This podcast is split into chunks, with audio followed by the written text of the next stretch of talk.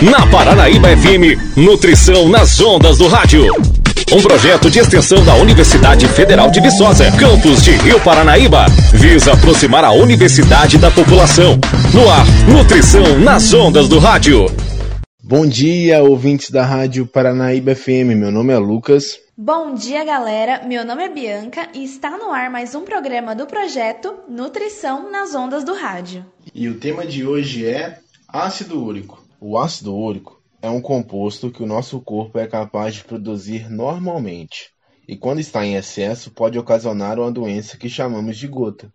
A gota é uma doença inflamatória que acomete as articulações e que leva o indivíduo a sentir fortes dores. Essas dores são acometidas porque o excesso de ácido úrico leva ao acúmulo de cristais nas articulações e o ácido úrico ele é produzido a partir do metabolismo de compostos chamados de purinas, que são bases nitrogenadas e que são encontradas nos alimentos com um alto teor de proteína. E esses alimentos são frutos do mar, como por exemplo, sardinhas, bacalhau, salmão, camarão, ostras, lagostas e também o caranguejo. Temos também carnes vermelhas, como por exemplo a de porco e também a de cordeiro.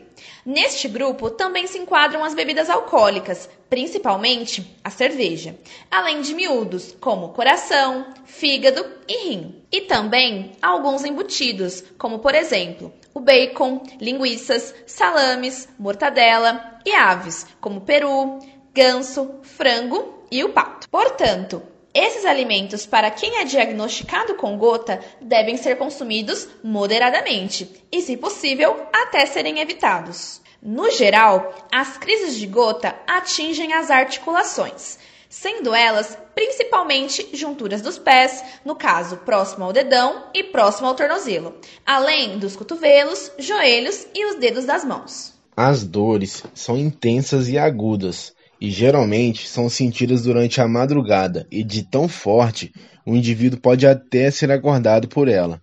É importante que o paciente, ao sentir essas dores, procure logo um médico e assim inicie o seu tratamento, pois a evolução e agravamento dessa doença pode gerar deformidades nas articulações por causa de um acúmulo excessivo de cristais de urato.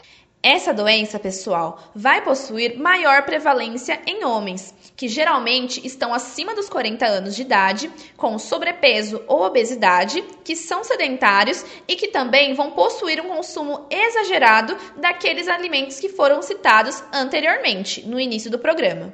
Dessa forma, a alimentação influencia diretamente na prevenção ou no agravamento dessa doença, porque o tratamento para casos de gota é feito através de medicamentos específicos que irão agir como anti-inflamatórios, aliado a uma alimentação adequada para evitar o agravamento deste quadro.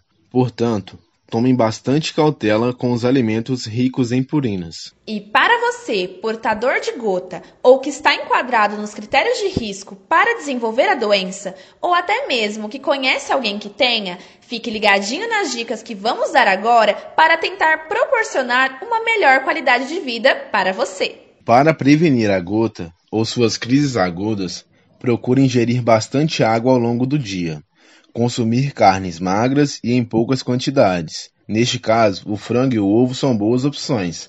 Leites e derivados magros podem ser consumidos sem restrições. Evite também as frituras e prefira alimentos cozidos a vapor, assados ou grelhados, como legumes e verduras. A prática de atividade física também irá influenciar positivamente no tratamento, pois além de evitar o sedentarismo e, por consequência, reduzir as chances de sobrepeso e obesidade, o estímulo das articulações em alguns exercícios ou movimentos irá aumentar a circulação sanguínea e irrigar aquele local. E é isso aí, pessoal. A gente vai encerrando o programa por aqui hoje. E eu peço que vocês mandem suas dúvidas ou sugestões no número da rádio, pois assim eles vão ser o tema dos próximos programas.